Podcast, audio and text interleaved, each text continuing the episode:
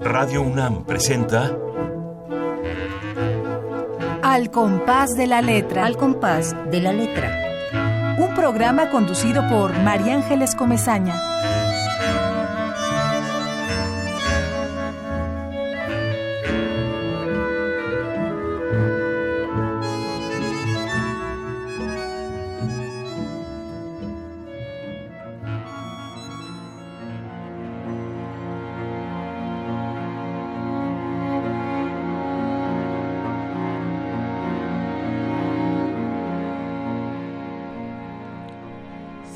Tres naranjas, malabares. Si te hechiza esa loma, corre, sube a la cumbre y rueda.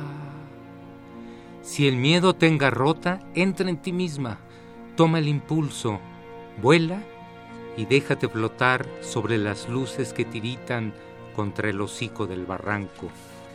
Entra en ti, vuelve a tu oscuro, a lo más interior donde la luz primera ya no puede escapar, donde nada se pierde, nada se apaga, ni la estrella más muerta, ni la flecha, ni el pájaro, ni el fósforo en el mar.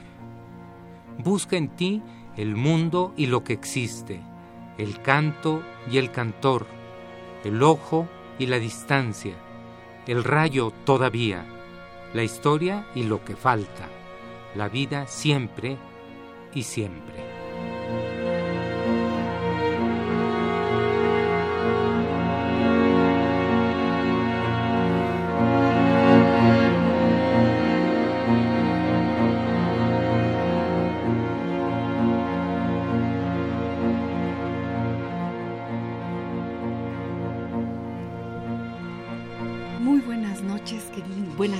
Ahora no son noches, empezamos a las seis.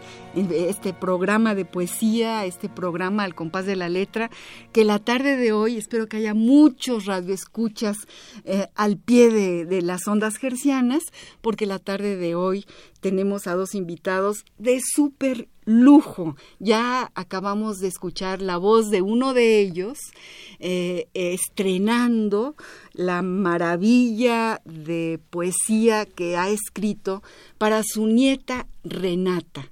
Este es un libro que son palabras para Renata. Estamos hablando de el poeta Eduardo Hurtado y hablamos también de otro, yo no sé si la pintura es poesía o la poesía es pintura o, el color de las palabras se traduce en el color de la pintura. Hay una amalgama de poesía, un matrimonio de poesía en, en este libro que se llama Renata eh, y que ha ilustrado, pintado o, reescrito con dibujos el pintor, el amigo queridísimo Carlos Pellicer López y a los dos los saludo, les doy las gracias por estar aquí, les doy la bienvenida, se me nota la emoción, ¿verdad? Tengo que am amainarla.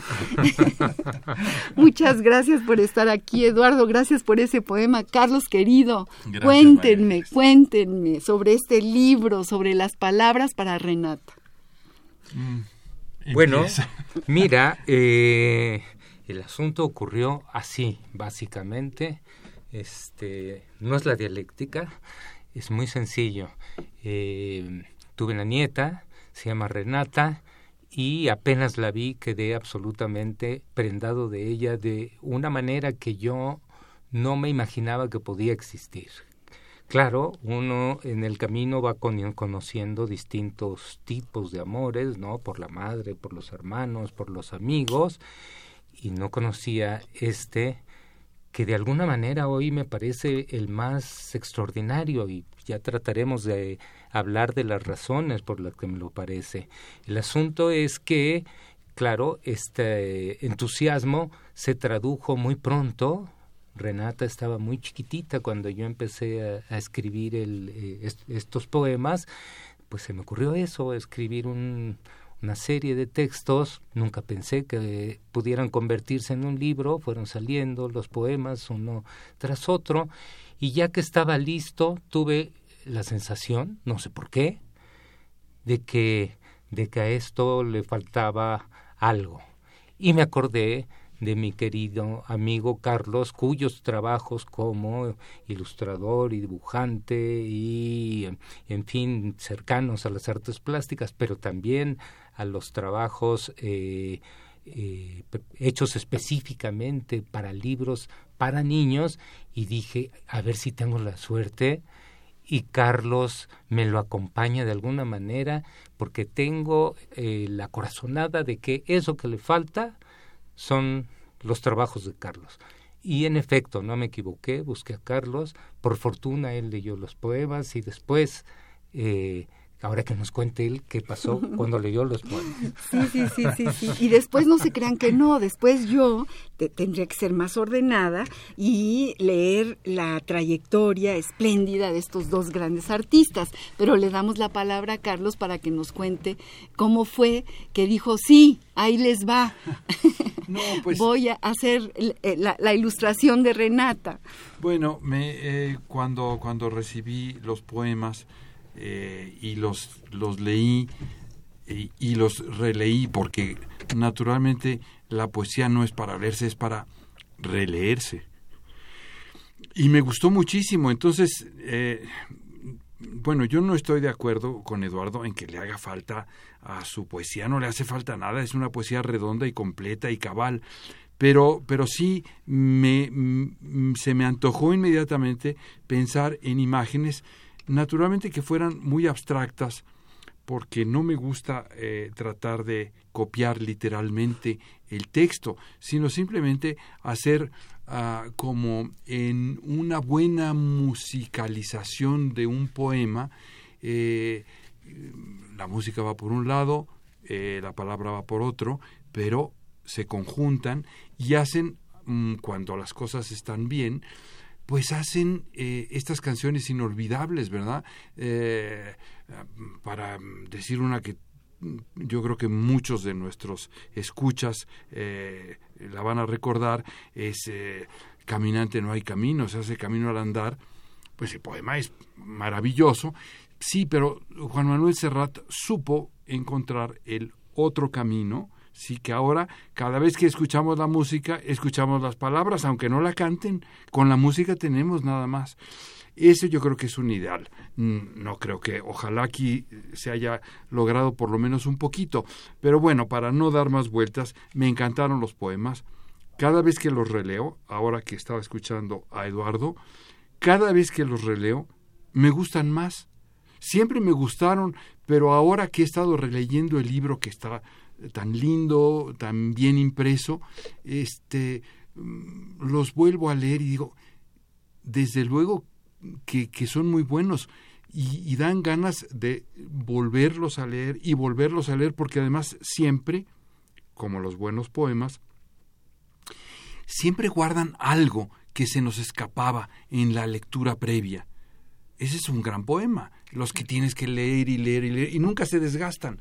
Pues esos son los buenos poemas y yo creo que este librito pues sí es es una joya. Es, es una joya y les voy a contar, Eduardo Hurtado es ya ha estado en este programa, muchos de ustedes ya lo conocen, pero voy a leer algunos datos de su, de su trayectoria. Nace en la Ciudad de México, es poeta, es editor, es ensayista, estudia en la Facultad de Filosofía y Letras, Lengua y Literaturas Hispánicas y es un gran editor. Aquí hay como como 50 editoriales que han, que han sido parte del trabajo de... no vayas a, leer todo eso. No, no lo leo, pero digo, es un gran editor, ha estado envuelta en la máquina de escribir, esta sí la digo porque para mí es entrañable Federico Campbell y aquellos libritos de la máquina de escribir, también nos conjuntaron como grupo, ¿no? También era, era un establo. Claro, muchos publicamos ahí nuestro primer libro, Así es, así es. Ópera prima. Ópera prima.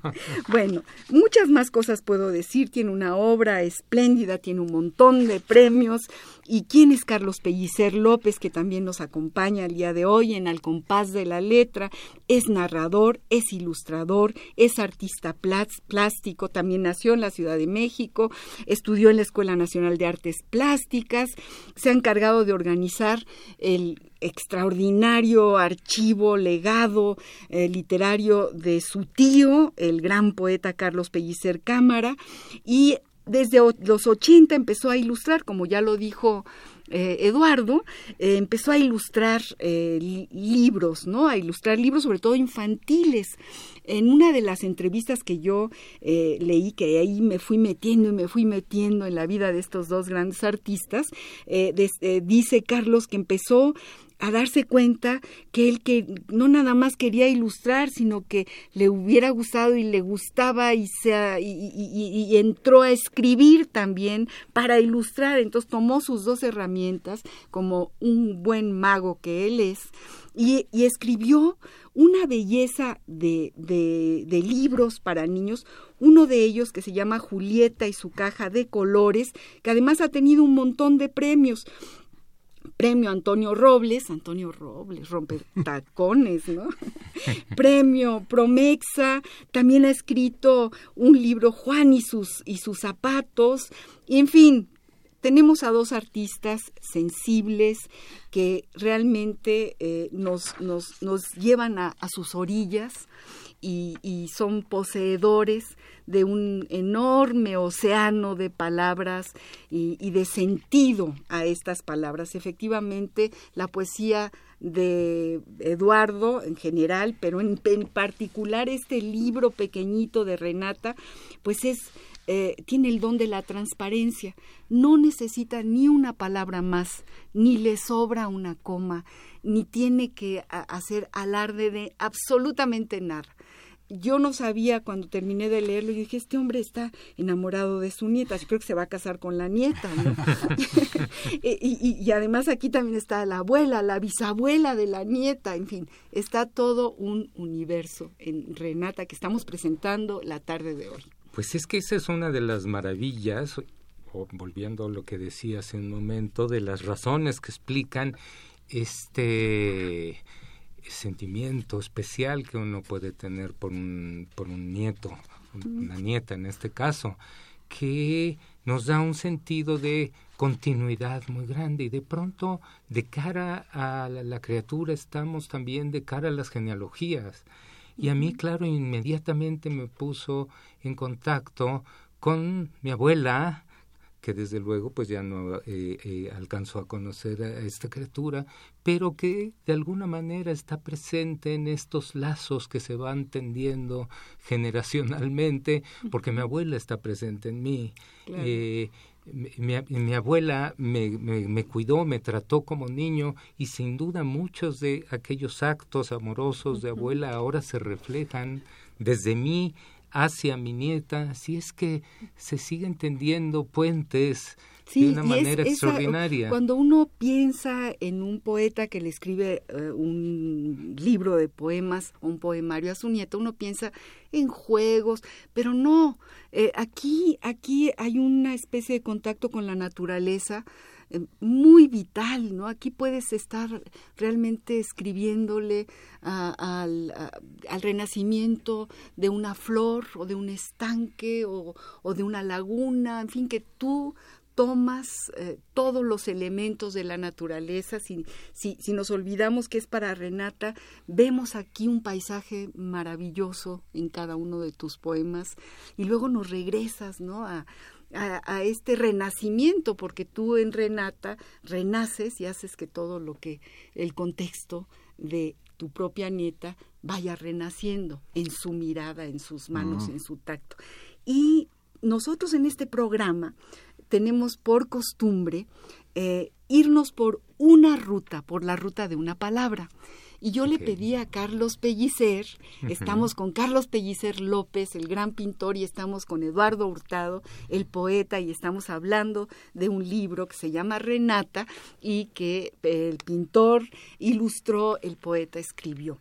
Y el el pintor, que también es poeta, por cierto, aquí todos son poetas, decidió que una de las palabras, que, que, además es bellísima esa palabra, que debería de recorrer la ruta de nuestro compás, es la palabra malabares.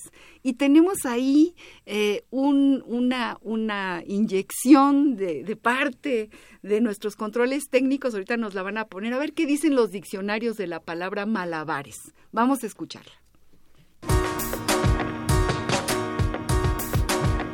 La ruta de la palabra.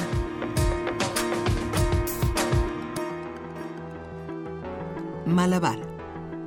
Según el Diccionario Ideológico de la Lengua de Julio Casares, dícese de ciertos juegos de destreza, equilibrio, prestidigitación, etc.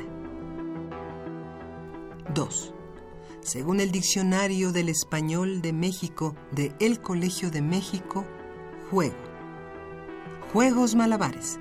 Actividades que consisten en mostrar habilidad para mover rápidamente objetos, especialmente con las manos y por lo general en circos y ferias. Malabar.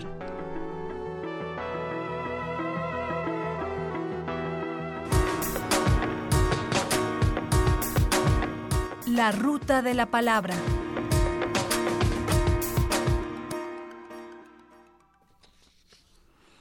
Bueno, malabares. Pues yo pensaba en el momento de eh, en que apareció, eh, porque las palabras, como bien sabes tú, que también escribes poesía, como bien decías todos en esta cabina. Los micrófonos escriben poesía también. bueno, eh, o por lo menos intentan llevarla por ahí. pensaba sobre todo en el sentido eh, eh, primario o primero que le otorga el diccionario del Colegio de México. ¿no? Esto, poner en movimiento distintos objetos eh, para jugar con ellos y hacer alardes de destreza y de control y de equilibrio. Creo que ese es un instinto infantil humano eh, eh, eh, entonces a mí se me ocurrió esto de pronto, alguna vez vi a Renata frente a unas naranjas y Renata empezó, estaba muy chiquita, a moverlas para un lado y otro y en mi imaginación empezaron las naranjas a, a, moverse como en, como en los circos, ¿no? Yo aquí había puesto, para, para preguntarte, Carlos, pongo, bueno, ¿hacia dónde es aquí? ¿Cómo encontrar voces en los dibujos y dibujos en las palabras? Iluminar es al mismo tiempo alumbrar, cubrir de luz, ilustrar, dar luz al entendimiento, explicar un punto o materia. O sea, cuéntanos este proceso tuyo, esta emoción de escribir algo y luego dibujarlo. Bueno, qué gran don. Estoy, sí, estoy, estoy mm, de acuerdísimo en, en ese significado de la ilustración, ¿verdad? Y es lo que siempre eh, quisiéramos lograr los que la intentamos, alumbrar, este, iluminar eh, un, un, texto eh, desde otro punto de vista para enriquecer la comprensión, ¿verdad? Eso es, eso es el ideal de una, de una buena ilustración. Hay ilustraciones que son tan, tan buenas que después de un tiempo dejan aparte al texto original. Este, la gente se conforma, mm, no quiero decir que esto sea justo, pero es que sucede con las ilustraciones, por ejemplo, de Gustavo Doré. Este, eh, todos las hemos visto, mucha gente siente que ha leído a lo mejor el Quijote o parte del Quijote porque ha visto algunas ilustraciones de Doré o la Divina Comedia de Dante, ¿no? Porque son ilustraciones tan contundentes, tan luminosas que hacen sentir al, al observador, que no lector, que ya, que ya leyó el libro. Este, eso es, eso es increíble, ¿no?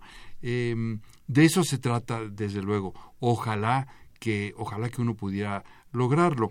Pero, pero bueno, como, como yo decía en un principio aquí, por lo menos eh, acompañar ¿sí? los, los, los, poemas, los preciosos poemas de, de Eduardo, hacerles un contrapunto para que el lector cuando llegue a ese poema eh, se acostumbre a ver una pequeña imagen, un pequeño juego, un pequeño malabar de colores que finalmente pues a lo que aspira todo, ya no digo ilustrador, a lo que aspira cualquier pintor, decía Orozco, eh, una pintura es un poema y nada más. Así es. Y, claro, eso sí tenemos mucha suerte, como él que sí, que tenía genio y mucha suerte, pero eso es a lo que le intentamos cuando estamos pintando, a lograr un poema con formas y colores. Pero tú hiciste las dos cosas, en tu Julieta y su caja de colores, ¿qué empezó? ¿Empezaste a dibujarlo o empezaste a escribirlo? Qué curioso, cuando, cuando me planteo eh, un libro como ese, generalmente estoy pensando las dos cosas al mismo tiempo. Porque como no, no sé escribir, escribo con mucha torpeza, entonces eh, voy juntando unas frases cortas generalmente y entonces digo, ah, bueno, y lo que le falta, pues eso le ponemos una ilustración y entonces eso es lo que va este, anudando el relato. Eh, así viene, este, siempre estoy pensando en las dos cosas al tiempo. Bueno, Carlos es un gran escritor, él dice que no sabe escribir, Dios mío. Si llega a saber, nos, nos quita del medio a todos. Pero mira, ha dicho unas palabras que nos devuelven al principio. Yo dije, sentí que le faltaba algo, igual que él sintió con su propia escritura de pronto, que algo faltaba, con la enorme diferencia de que él sí tiene la habilidad de dibujar, de pintar, de hacer trabajo plástico, déjame que te diga este secreto, ojalá se quede aquí, nuestros radioescuchas no se lo platiquen a, a mis biógrafos, eh, que cuando terminé algunos de estos poemas, dije, ay, voy a hacer algunos dibujitos y se, y, se los voy a, regalar a, mi hijo para que cuando Renata crezca le den mis propios dibujos con los poemas. Pero los dibujos eran tan lamentables, tan casi bochornosos, que, yo dije, no, esto no, eh, voy a arruinar el gusto estético de mi nieta para siempre. Pero eh, algo que quiero decir, eh, que para mí es muy importante, me parece que el resultado final es, eh, voy a utilizar una palabra que se usa ahora con la comida y los vinos, un verdadero maridaje. Es decir, realmente se, se eh, apareció aquí un objeto nuevo, una cosa nueva que es el libro Renata hecho eh, simultáneamente con poemas que se complementan con los dibujos, de Carlos, y, dibujos que complementan los podemos decir, pero que al final son uno solo, es uno solo y es un libro, como dirían muchos, un arte objeto, lo tocas, el papel es maravilloso, tiene unas guardas que guardan, ¿verdad? Le dan peso, eh, la tipografía es bellísima, un poquito pequeña, pero bellísima. Y luego ya, bueno, con estas eh, estos dibujos, estas ilustraciones de Carlos, realmente sí es un libro de colección. ¿Dónde lo compras? ¿Dónde, dónde lo conseguimos? Hay que, hay que decir algo aprovechando eh, Querétaro tu, lo publicó, tu alusión al, al, trabajo editorial. Está publicado por la Universidad de Querétaro, que ha creado un nuevo fondo. Mm, no existía un fondo editorial en esa universidad y eh, tiene como cabeza un magnífico editor eh, Federico de la Vega, que ha sido el artífice de este trabajo. Él justamente diseñó, buscó la tipografía, cuidó la edición y bueno, tenemos que darle las gracias. Ahora, ¿dónde se encuentra? Eh, ya sabes cómo son los libros de poemas que tienden a esconderse. Y un día, allá en el Zócalo, en el piso, en el suelo, me encontré con un libro de poesía de Eduardo, que había publicado en los años 80 o los 70. Sí, mismo que luego yo encontré en una farmacia y le dije, deme uno, por favor. Sí, sí, sí, los caminos de los libros de poesía realmente son muy inciertos, muy, muy inciertos. Vamos a escuchar eh, un, una pieza de música que, que también es de un... ahí sí no es de un abuelo a una nieta o nieto, sino de un abuelo a su hija. Vamos a música. Palabras para Julia. Bueno, Tú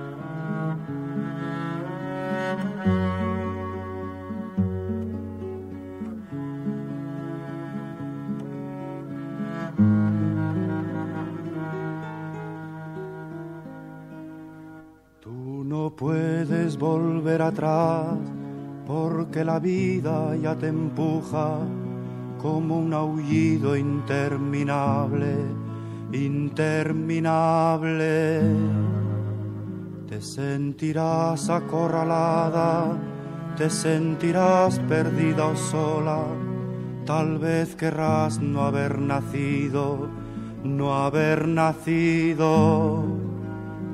Pero tú siempre acuérdate de lo que un día yo escribí pensando en ti, pensando en ti, como ahora pienso. La vida es bella, ya verás, como a pesar de los pesares, Tendrás amigos, tendrás amor, tendrás amigos. Un hombre solo, una mujer, así tomados de uno en uno, son como polvo, no son nada, no son nada. Entonces siempre acuérdate de lo que un día yo escribí pensando en ti, pensando en ti, como ahora pienso. Otros esperan que resista, que les ayude tu alegría que les ayude tu canción entre sus canciones. Nunca te entregues ni te apartes junto al camino, nunca digas no puedo más y aquí me quedo, y aquí me quedo. Entonces siempre acuérdate de lo que un día yo escribí pensando en ti, pensando en ti, como ahora pienso.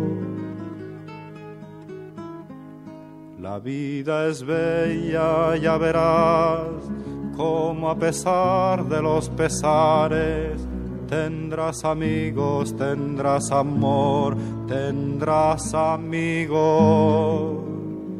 No sé decirte nada más, pero tú debes comprender que yo aún estoy en el camino, en el camino pero tú siempre acuérdate de lo que un día yo escribí pensando en ti, pensando en ti, como ahora pienso.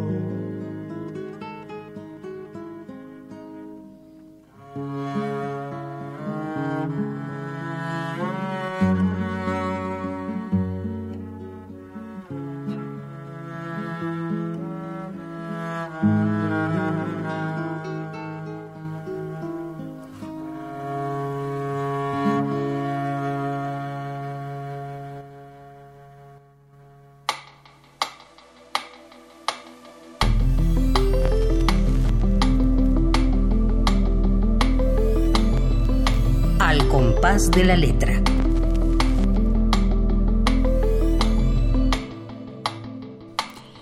Queridos amigos, estamos platicando, conversando con dos grandes artistas, Eduardo Hurtado, Carlos Pellicer, en esta tarde llena de lluvia, en donde presentamos a un libro maravilloso que escribió Eduardo, que ilustró Carlos, sobre una nieta luminosa que se llama Renata, y así se llama el libro, así lo bautizó nuestro querido eh, Eduardo Hurtado, y acabamos de escuchar esta belleza de poema, Goitisolo, ¿verdad? Sí. Goitisolo, palabras, José Agustín, ¿no? De los dos hermanos.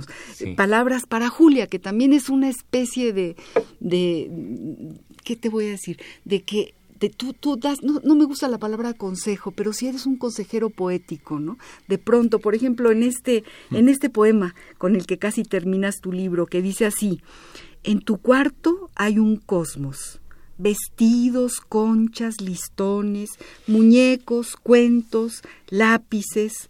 Atiende, las cosas se dicen cosas, tejen alianzas, combaten, vestidos y dulces, zapatos y cuentos, crayones y conchas salen del fondo del cajón. Las nombras y se animan, pones música y danzan. De pronto se revelan Ama las cosas, niña. Dibújalas, revuélvelas, escúchalas. Ponles casa y lenguaje. Despiértalas, despiértalas. ¡Ay, qué poema tan bonito! ¡Qué poema tan bonito! Sí, de veras. Mira, yo pienso, ahora que lo vuelvo a, escuchar, a leer, eh, te diste un gusto inmenso, es decir, ya lo hiciste. Qué bendición. Probablemente le escribas muchos más poemas a, tu nieta, eso espero. Y, y, ella yo creo que también sin saberlo lo está esperando.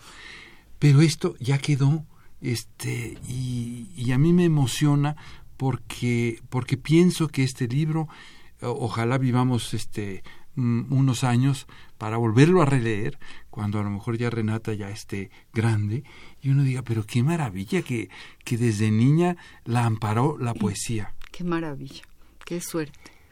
Qué, qué, qué, herencia. Ahora que decían todo esto, pensaba entre los sentimientos que lo animaron, uno que voy a tratar de describir como nostalgia del futuro de otra persona, en este caso mi nieta, está implícito también en la escritura de este, de este libro. Estoy viendo a mi nieta en los días que vienen y estoy viéndola incluso frente a mi propia ausencia y una alusión constante a te estoy hablando pero pero ya no estoy aquí pero me escuchas pero te acompaño sí, es... un poco el sentido también del, de este magnífico poema de José Agustín Goitisolo tan espléndidamente musicalizado por, por, y cantado, interpretado por, por Paco Ibáñez. Y hay otra cosa en común, creo, con Renata, claro, toda proporción guardada, y es que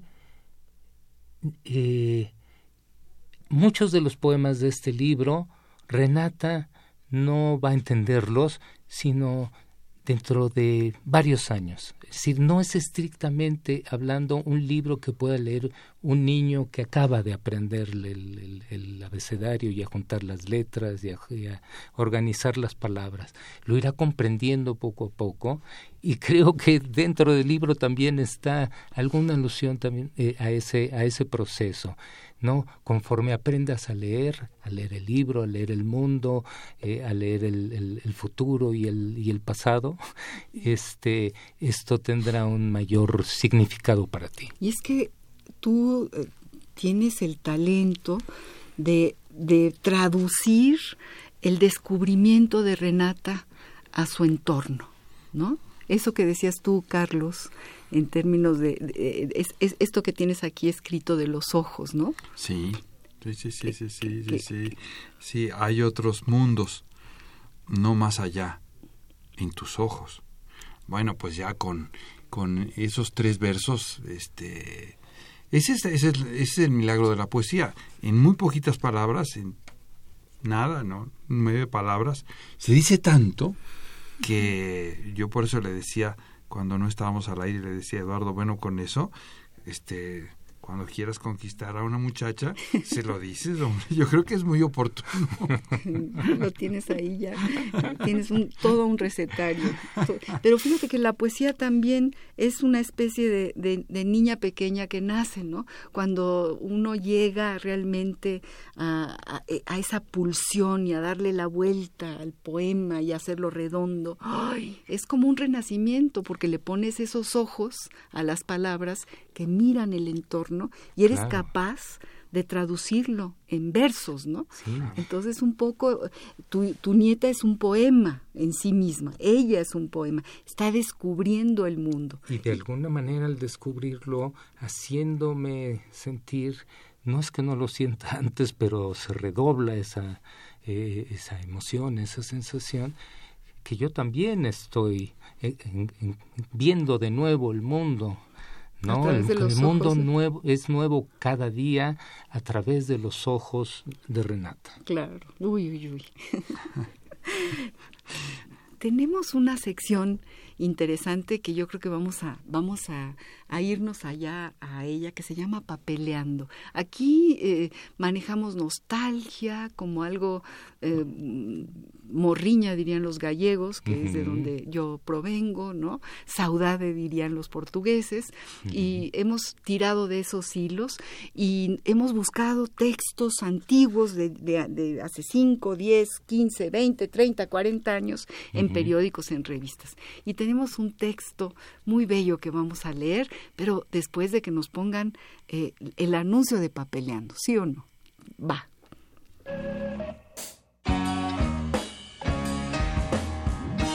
Papeleando. Papeleando.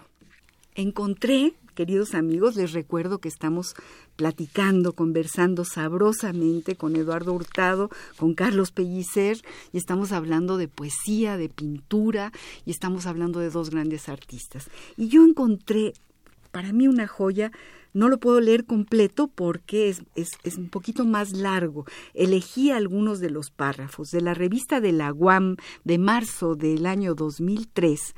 El gran escritor entrañable y queridísimo, Eliseo Alberto, muy amigo de Carlos Pellicer. Lichi. Eh, Lichi, nuestro querido Lichi, queridísimo y, y siempre presente, aunque no esté, y gran amigo de Carlos, eh, en una de las exposiciones de Carlos Pellicer, a él le tocó hacer la presentación y esta presentación, este texto maravilloso, se publica en marzo de 2003 en la revista de la UAM y yo voy a leer algunos de sus párrafos. Dice así.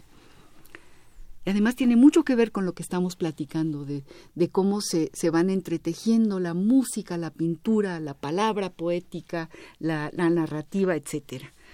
No hay obra de arte, nos dice Lichi, Eliseo Alberto, que no sea un mapa, es decir, abstracciones de la imaginación comprimidas en un paño o en un trozo de papel, el pergamino de un rostro, una pesadilla, una ciudad, un recuerdo, constancia pura, advertencia, señales, complicidad. Tuve prueba de ello la primera vez que vi a media luz un cuadro de Carlos Pellicer López. Les cuento para que entiendan por qué soy yo quien escribe estas palabras. Hace unos veinte años, mi padre, el poeta Eliseo Diego, colgaba en la pared de su estudio, en La Habana, una acuarela de un joven mexicano que había ido a visitarlo esa tarde. La habían pasado bien, según me confesó, entre rones y tabaco. Hablaron de Cuba y de poesía. ¿Qué más pedir para un sábado habanero, de esos sábados lentos, arrastrados, de atardeceres perezosos, que se niegan a, a, convertirse en domingo, porque presienten que nunca volverán a repetirse tantos minutos de gloria? Ha llovido mucho, de entonces acá, y en mi isla el tiempo se mide por los aguaceros. En casa todavía está el pequeño cuadro, solo que en otra pared, y tan arriba de los libreros que mi madre no puede sacudir el polvo. Esa laca del tiempo agrega un misterio raro. Va ocultando los trazos, los borra tras el cristal. El polvo sopla y tiene dedos. Papá me dijo esa noche, no sé por qué, pero tengo la impresión de que yo he caminado por ahí. Se refería a un camino de tierra que en la acuarela de Carlos se adentra en el campo para perderse de vista entre colinas amarillas y desarboladas. Sale humo de un techo a dos aguas como si fuese un pan caliente y no una casa el que arde. El cielo es más azul que el cielo más azul jamás pintado. Entonces papá comenzó a contar historias de vecinos imposibles, de arrieros fantasmales, de campesinos sudorosos, y a cada uno de ellos lo llamó por su nombre, como si en verdad hubiera vivido en esa acuarela años atrás o años adelante, quién sabe. Lo único que no me interesa de los misterios es descifrarlos. ¿Para qué entender el viento o las mareas o la furia descomunal de los volcanes? Esto se publicó en la revista de la UAM en marzo de 2003, dedicado a Carlos Pellicer aquí presente, queridos amigos, en nuestra sección Papeleando. ¿Qué opinan? Mm, no, pues sí, me, este, me emociona muchísimo porque eh, hacía mucho que no leía ese texto de Lichi.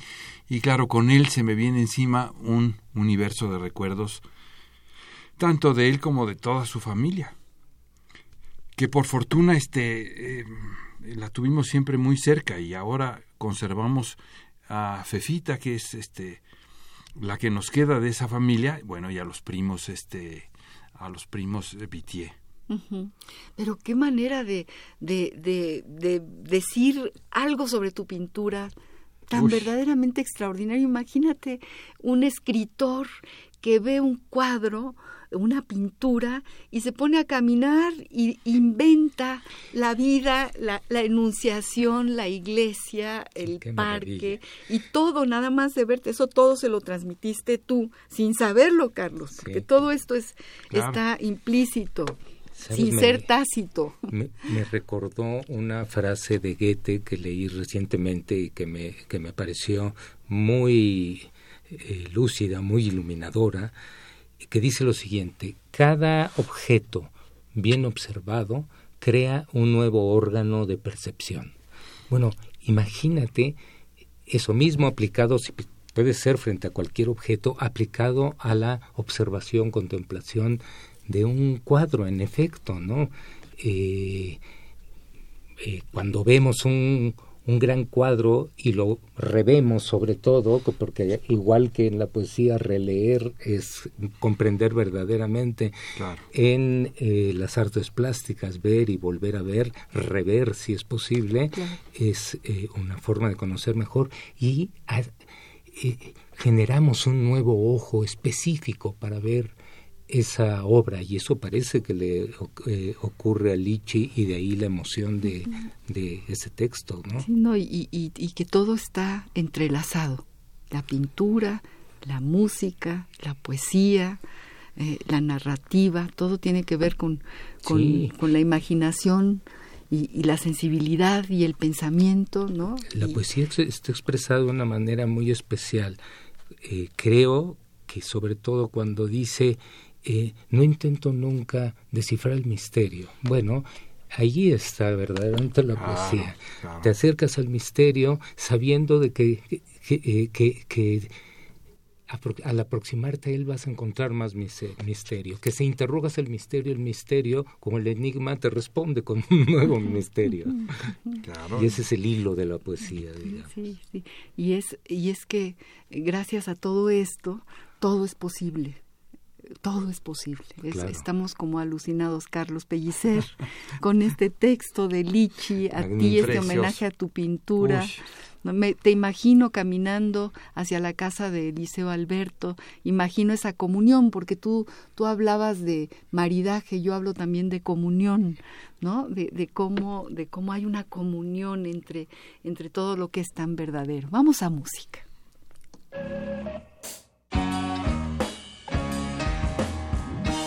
Papeleando.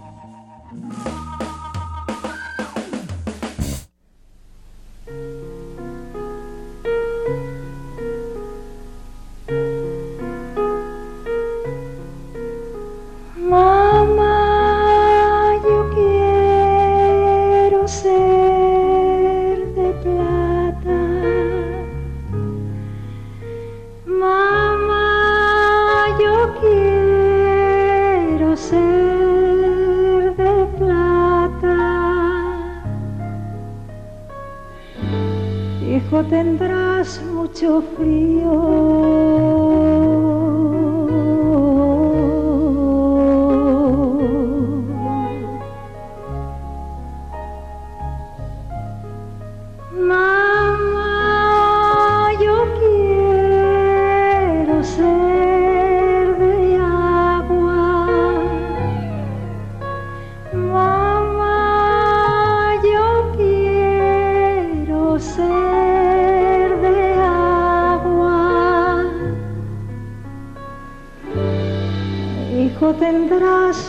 Tendrás mucho frío.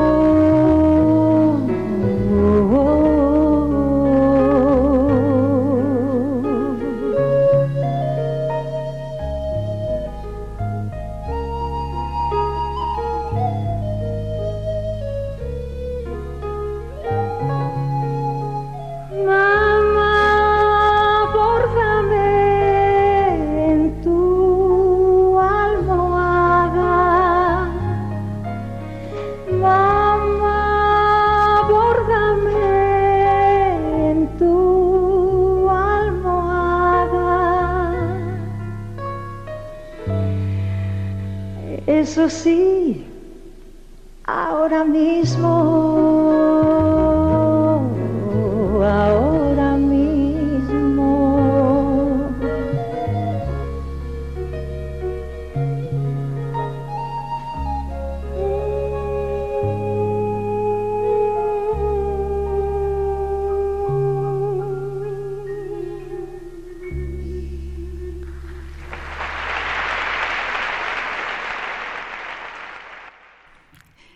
de escuchar Canción Tonta, que es un poema de García Lorca cantado por Ana Belén.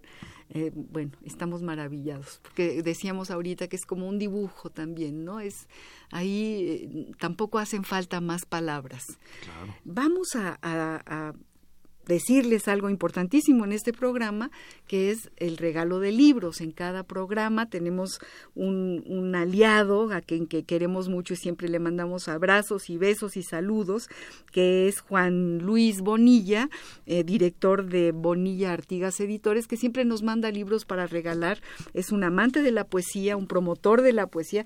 Eh, ahora no vamos a regalar específicamente libros de poesía, pero para todos los que eh, estén interesados y llamen a los teléfonos 5523-5412 o 5523-7682, eh, pueden obtener un libro espléndido, se los recomiendo, de Adolfo Castañón, que se llama Viaje a México, eh, ensayos, crónicas y retratos.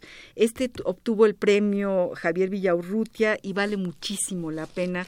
Creo que es uno de los primeros títulos que eh, publicó precisamente la editorial Bonilla Artigas Editores.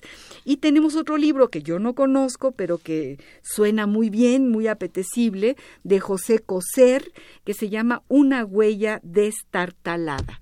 Así que ahí ¿Y están ese los poema libros. es el de Coser, el es un poeta cubano. Esta, esta, vez no. No, no, no, esta es una novela de, de, ah, de este escritor cubano, dices tú, yo no, no lo conozco. Sí, es cubano, es, cubano, radicado en Miami y es un magnífico poeta. Ah, además, bueno, pues ahora narrador, yo no conozco su narrativa. Pues una huella destartalada de este escritor cubano José Coser, poeta también. Qué bueno que nos lo dicen, tenemos que ir, ir a, encontrarnos con él y, y conocerlo. Y bueno, todos aquellos que nos llamen, le mandamos las gracias, un abrazo a Juan Luis Bonilla, les decimos que vayan, siempre decimos tiene una librería preciosa en Miguel Ángel de Quevedo 477, ahí muy cerquita de una tienda muy grande, grande, mega tienda, a una cuadra. Y bueno, ahí hay presentaciones de libros, eh, se pasa muy bien, tiene títulos magníficos, no nada más eh, publicados por ellos, sino de, editoriales, españolas. Vale mucho la pena darse una vuelta allá a Miguel Ángel de Quevedo 477 y ahí están nuestros regalos y seguimos en Al compás de la letra con Eduardo Hurtado, con Carlos Pellicer. En este momento no nos queremos ir, pero ya nos quedan muy poquitos minutos, creo que cinco minutos. Y yo creo que podemos eh, leer algún otro poema del libro Renata, ¿no? Para que el público vuelva a, darse cuenta eh, lo que hace un abuelo poeta. Eh, con, con las palabras enviadas directamente al corazón de su nieta. No basta con eh, con ser abuelo, este, ni con ser poeta. Hay también que tener este cariño especial que Renata ha verdaderamente eh, activado en mí, es la palabra. Bueno, sí, les voy a leer un otro de los textos con mucho gusto. Este dice así. Todo lo redondo rueda. Brillantes recorren sus órbitas los astros alumbran el reino de los pájaros. La golondrina y el gorrión cortan los aires, improvisan espirales canoras. Arando círculos, altanera y hambrienta, ronda la rapiña, buitres y cuervos, azores y cernícalos. Al ras, acá en la tierra, los frutos se derrumban. Grosella y tuna, mandarina y frambuesa recalan en lo negro. Los rieles trazan rutas delirantes, acarician las curvas de la tierra. R con R, guijarro. R con R, barril. Todo lo redondo viaja. Qué maravilla, que yo también tenía ese poema, qué maravilla.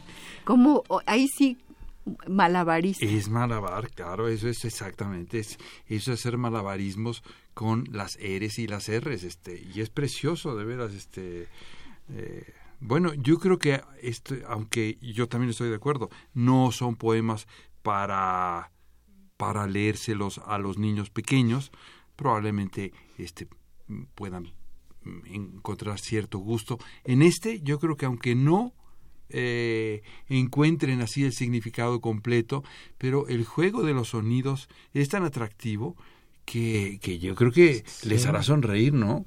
Bueno, igual que los hace sonreír, por ejemplo, eh, juegos que aparentemente eh, no tendrían un sentido, pero que lo tienen, que lo van creando con el ritmo y esos otros elementos del habla poética, como ini, mini, maini, mo. Claro.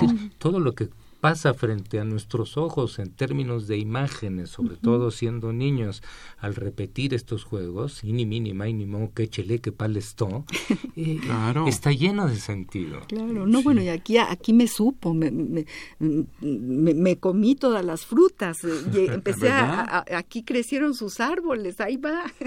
Es que yo creo el zapote negro y... A los niños les encanta el el sinsentido de las palabras, eh, las gitanjáforas, les encantan, ¿no? Este, amo a Toma Tarilerilerón, pues, por Dios, pero ¿quién no jugó eso? Y lo que nos gusta como niños es el ritmo, la musicalidad que tiene, que pues a final de cuentas es el origen, yo creo que de toda la poesía. Claro, claro, claro que sí. Bueno, ya tenemos dos ganadores de nuestros libros. Qué rápido. O sea que hay dos personas que nos están escuchando. en esta lluvia torrencial. Eh, tenemos gracias. Viaje a México, se lo ganó María de Jesús Rentería. Felicidades, María de Jesús. Un abrazo te mandamos desde aquí. Una huella destartalada se lo ganó Verónica Ortiz Herrera, también le mandamos un abrazo y felicidades y le pedimos que vengan aquí a Radio UNAM. Eh, por aquí creo que nos pusieron el para pasar a recogerlos a partir de mañana en horas hábiles en el Departamento de Servicios Culturales de Radio UNAM, Adolfo Prieto, 133 Colonia del Valle entre Xola y Morena, cerca del Metrobús Amores. Ya están eh, los regalos dados. Ojalá vivan cerca para que no les salga más caro por el libro que el libro mismo. Sí, sí, sí. Bueno, pues estamos a punto de terminar. Creo que por ahí eh, Marianita me dice que faltan dos minutos, únicamente dos minutos. Eh, quiero darles las gracias a Agustín Mulia, que está ahí enfrente, mi amigo queridísimo, que es quien tiene a su cargo los controles técnicos del programa, de esta cabina. También le mando un abrazo y muchas gracias a Marianita Malagón, que es la que nos asiste técnicamente, asiste a la producción, y desde luego a Baltasar Domínguez, nuestro productor, otro, otras gracias y otro abrazo, y a Carlos Pellicer por estar aquí. Gracias, Carlos. Gracias. Yo creo que tenemos que hacer otro programa porque me quedé con tantas cosas aquí en esta carpeta, tu relación, con el doctor Atl, los cuentos que te contó, eh, todo lo que tienes que contarle a muchísima gente que no se pueden quedar en ti. Hay que venir aquí y repetirlos, no tenemos más tiempo. Encantado. Pero, tenemos que regresar. Y Eduardo, tú eres ya invitado de honor. Sí, nos dos queda, veces. Nos queda un minuto, pero bueno, hay que seguir. Ese minuto espero me alcanza para despedirme. Adiós, radio escuchas. Sí, sí, tenemos 60 segundos para decirle, a ver. Yo quiero leer también un poema de Eduardo, el 14. Para vivir se nace, contra morir se vive, para nombrar existo, y al escribir tu nombre se hace luz y materia lo que digo. Ay, qué belleza. Eso es lo que hiciste en el libro. Eso fue lo que... Muchas gracias. Gracias a, quienes nos están escuchando. El próximo jueves a las seis de la tarde vamos a tener aquí a Vicente Quirarte, ah. con sus poemas maravillosos, así que espero que nos escuchen. Si quieren, llámenos, mándenos un, Facebook, un Twitter, Facebook dos puntos Radio UNAM, Twitter dos puntos arroba Radio UNAM. Nos gustaría muchísimo saber qué piensan, qué escriben, qué sienten y cómo ven eh, esta cercanía de Radio Universidad con la palabra poética. Gracias Eduardo Hurtado, gracias, Carlos Pellicer por estar aquí con nosotros. El lagarto está llorando, la lagarta está llorando, el lagarto y la lagarta con delantaritos blancos han perdido sin querer el lagarto y la lagarta han perdido sin querer su anillo de desposado.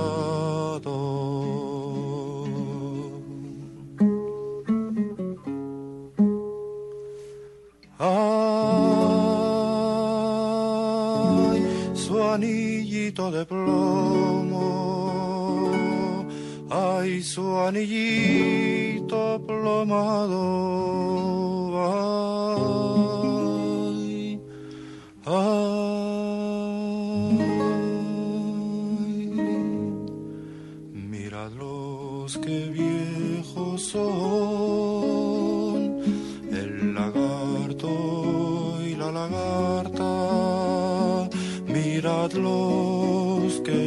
son, qué viejos son los lagartos. Radio UNAM presentó Al compás de la letra. Al compás de la letra. Un programa conducido por María Ángeles Comezaña.